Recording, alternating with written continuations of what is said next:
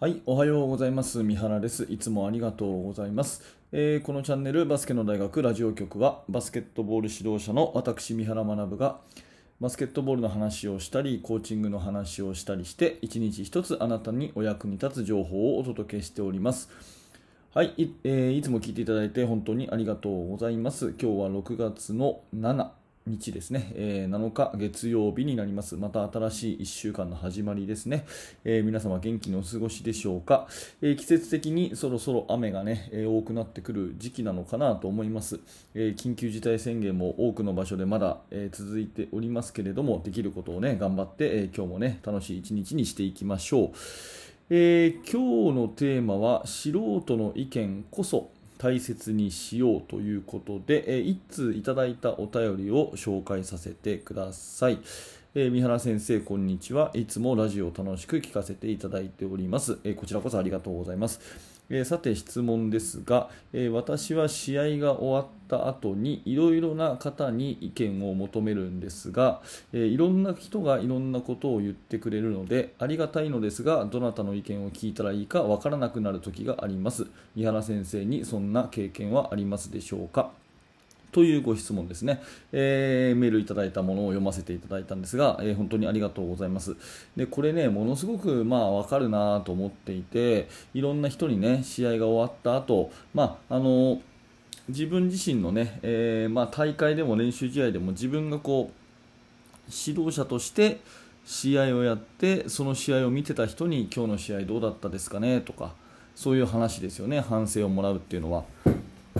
まあ、あとよくあるのがこう審判をね、えーやった時も反省とかって毎回やるじゃないですか。でいろんな人にこうアドバイスをいただくっていうのはすごく大事なことだし私も今でもね、えーそういうのは大切にしてるんですけど確かに質問者さんが言うようにいろんな人がいろんなことを言ってくださるので、まあ、当然ね A さんと B さんと言ってることがすごいこう、まあ、正反対だったりすることもあるわけですよね。まあそんな時にうん迷っちゃうなっていうことはすごくよく分かります。うんあの私自身も、まあ、特に20代ぐらいの時かなはすごくいろんな人に教えていただいてありがたいんだけどもいろんな人の意見がこう違うので何をしたらいいのかなってね何が正解かなっていうようなところですよねそれすごく思いますで、えー、とまず大前提としてですね、えー、と私たちが確認しておきたいことは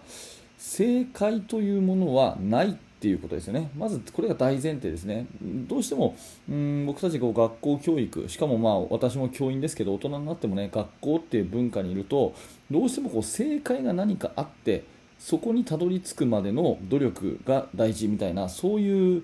頭になりがちじゃないですか。1+1 は2っていう正解があってでそれをね3って答えたらダメですよ違いますよ2ですよっていうふうに教えてあげるっていうような文化で生きてるから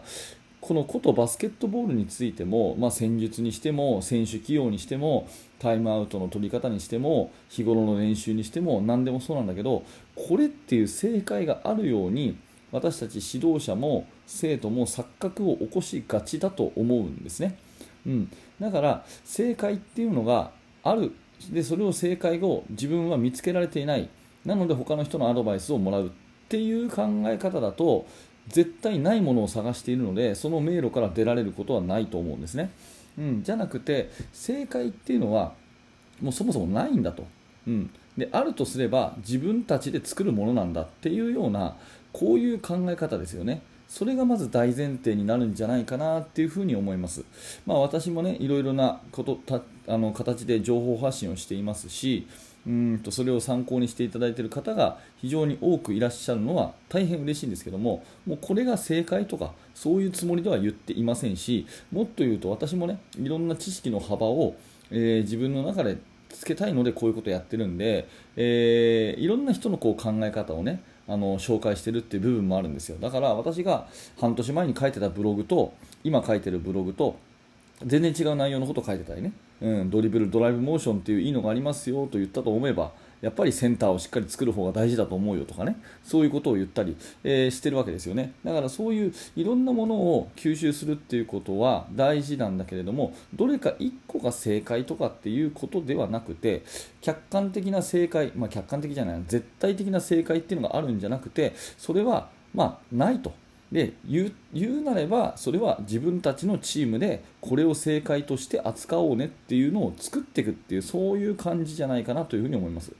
はい。でねえーとまあ、ここからが本題というかタイトルの話なんですけども素人の意見こそ大切にしようっていうのは結構私は思っていて、うん、あの誰々さんのねあのすごくあのなんていうかな有名な先生が今日は私の試合見てくれてたから先生、ね、どう思いますかとかね先輩あの何か反省お願いしますとかっていうふうにそのまあ、上の人というか経験豊富な人に聞くのももちろんいいんですけど、まあ、専門家同士の話ってどうしたってすごく細かい話になったりするじゃないですか。うん、でそれよりもですね本当に、うんと本当に素人の方の意見あの素人っていうのはこれ悪く言ってるんじゃなくて本当にバスケットに携わる時間が短い人の方がですね結構いいことを言ってくれたりするんですよ。例えば家族ね。奥さんが試合に見に来てくれたとかね、えー、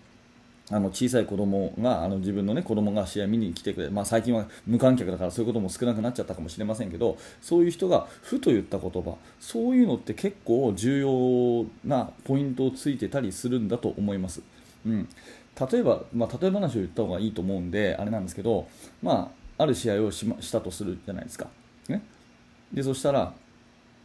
まああの監督同士で話し合ってるとあそこの、ね、スクリーンプレーがどうだったとかですね、うん、あの時のセットオフェンスはこうだとかね。そういうような細かい細かい話になるんですけどもふとね保護者の方と話をしたら先生もっとシュート練習した方がいいんじゃないですか。っていうふうなことをポッと言ったりしてくれるわけですよ。例えばねでそういうことを言われるとはっと気づくわけですよね。そうだよな細かいこともあるけどシュートが入んないから負けたんだよなとかね、うん、そういうようなちょっとしたですね本当に素人の方の一言ってすごいパワーがあると思うんですよ、うん、あとねいろいろね、えー、ここのあの試合の反省振り返っていろんなことをこう細かく細かくねあの時はゾーンが良かったとかねマンツーが良かったとかタイムアウトはどうこうどうこうでそんな話を監督同士だとどうしてもしがちなんだけどふとね、うん、